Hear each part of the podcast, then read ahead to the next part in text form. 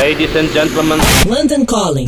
Produção e apresentação Rodrigo Lariu. London Calling. London Calling. Olá, ouvintes da Rádio Cidade. Esse é o nosso boletim com notícias direto de dentro da minha casa aqui em Londres. O Nick Cave gravou uma versão para a faixa Cosmic Dancer do T-Rex.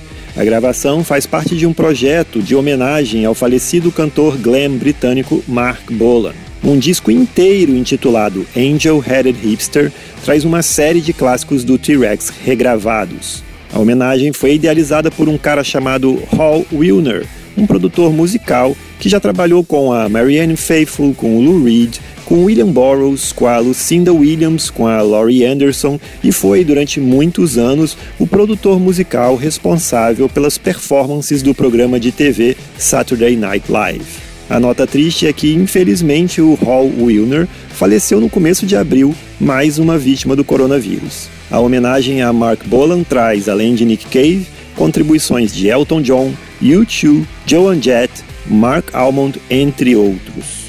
A versão física da coletânea Angel Headed Hipster, um tributo a Mark Bolan, será lançada em setembro. E ainda sobre Nick Cave, o cantor australiano, junto com o ex-guitarrista do Smiths, Johnny Marr, e a cantora britânica PJ Harvey, estão entre os artistas que assinaram uma carta aberta ao governo do Reino Unido. A carta foi elaborada pela Federação das Indústrias Criativas para pedir ao primeiro-ministro Boris Johnson mais apoio a empreendimentos culturais neste momento de quarentena. Com o coronavírus fechando cinemas, teatros e casas de show, a carta pede que a ajuda financeira dada a pequenos empreendimentos se estenda a iniciativas do meio cultural. A Federação das Indústrias Criativas do Reino Unido, idealizadora da carta, estima que uma em cada sete empresas criativas não devem conseguir sobreviver até junho na falta de uma ajuda imediata. Semana passada, por exemplo, recebi um e-mail do meu pub preferido aqui de Londres, o The Lexington, que está fechado, claro, e ele estava pedindo ajuda para pagar as contas mensais de 25 mil libras, algo em torno de 175 mil reais por mês. O pessoal do Lexington explicou na carta que se candidatou à ajuda do governo, mas teve o pedido negado.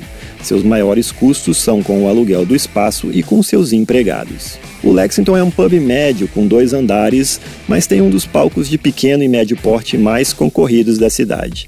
É uma pena que o governo britânico não esteja considerando esse empreendimento como um candidato importante a receber ajuda financeira nesse momento. Eu sou o Rodrigo Lariu e esse foi o London Calling direto de dentro da minha casa em Londres para a Rádio Cidade. Você acabou de ouvir London Calling. London Calling. Produção e apresentação Rodrigo Lariu. London Calling.